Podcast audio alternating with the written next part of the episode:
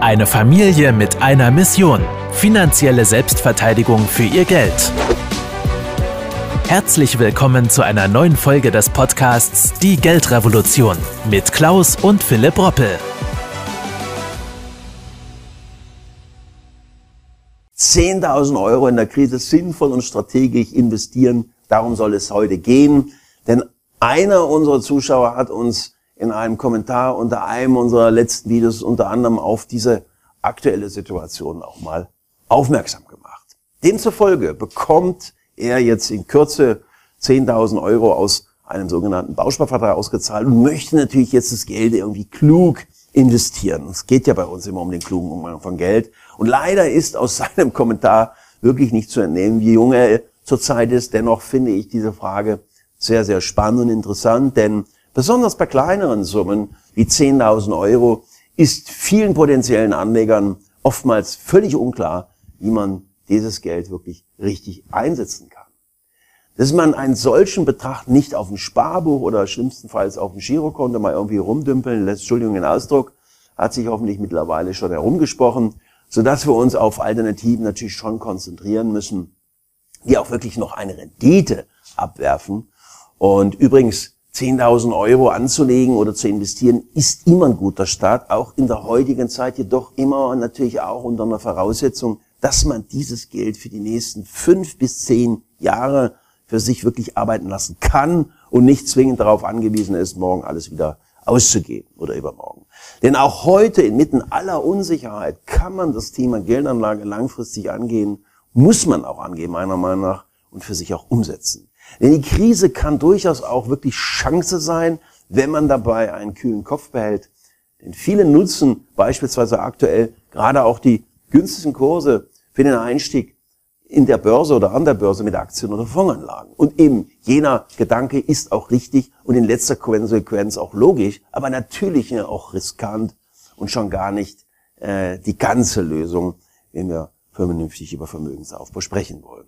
Denn die wichtigste Lehre aus allen Krisen, die wir Sparen und Anlegern bereits in der Vergangenheit erlebt haben, ist natürlich die Tatsache, dass nicht eine einzelne Investmentform oder Anlageform, sondern immer eine möglichst breite Basis der beste Schutz in Zeiten gerade von extremen Unsicherheiten ist.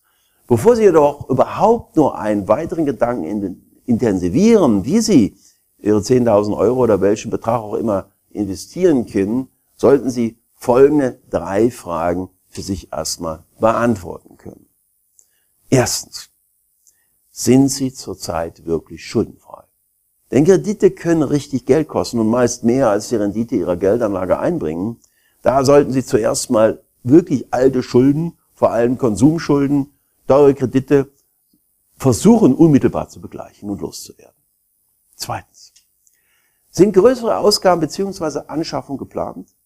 Denn wenn Sie wissen, dass Sie Ihr Geld bald brauchen für eine größere Anschaffung, gibt es praktischere Lösungen. Und äh, drittens, und das habe ich ja bereits oben schon angesprochen, haben Sie mindestens fünf, besser sogar zehn Jahre Zeit, denn Geld und Vermögensaufbau braucht Zeit. Denn Geldanlagen wachsen nicht von heute auf morgen.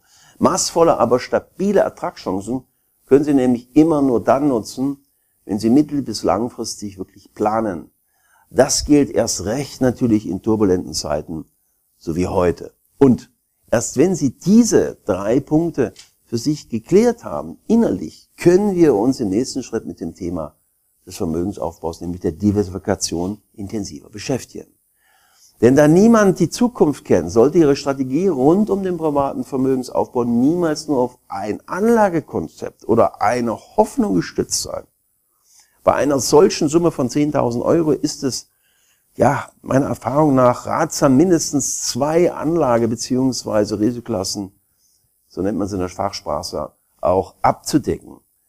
Denn vor allem die eigene Risikobereitschaft ist dabei eine gute Messgröße und auch hierfür sollten Sie bei den folgenden Fragen, die wir uns jetzt mal anschauen, für mich Sie stabilisieren, ehrlich sein. Erstens, wie reagieren Sie auf starke Wertschwankungen?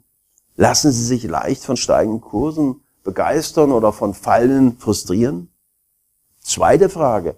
Wenn Sie 10.000 Euro investieren, wie viel Verlust würden Sie einige Monate ruhig ertragen oder sogar ignorieren können? wenn Sie auch hier die rational richtigen Antworten für sich gefunden haben, dann können wir uns im letzten Schritt für Sie oder an die Zusammensetzung eigentlich des eigenen Vermögensportfolios wirklich mal dran setzen. Hier kommt natürlich auch jetzt Ihr Alter natürlich mit ins Spiel. Denn bei einem 20-Jährigen könnte der Aktien- bzw. Fondsanteil in Sachwerten beispielsweise 80 Prozent betragen, während dieser bei einem Anleger mit Mitte 40 vielleicht bei 70 oder bei einem Investor mit 65 nur noch irgendwo bei 40 bis 50 Prozent liegen kann. Also die Aufteilung ist wichtig, je nach Alter. Die restlichen prozentualen Bausteine können dann mit den Anleihen und mit einem kleineren Goldanteil in physischer Form beigemischt beziehungsweise auch natürlich ergänzt werden. Denn wie bereits angesprochen, lohnt sich eine Aufteilung selbst bei einem Investment natürlich schon von 10.000 Euro. Und wenn Sie diese Strategie für sich umgesetzt haben möchten, dann folgt die eigentliche Herausforderung, und zwar die Strategie des Nichtstuns.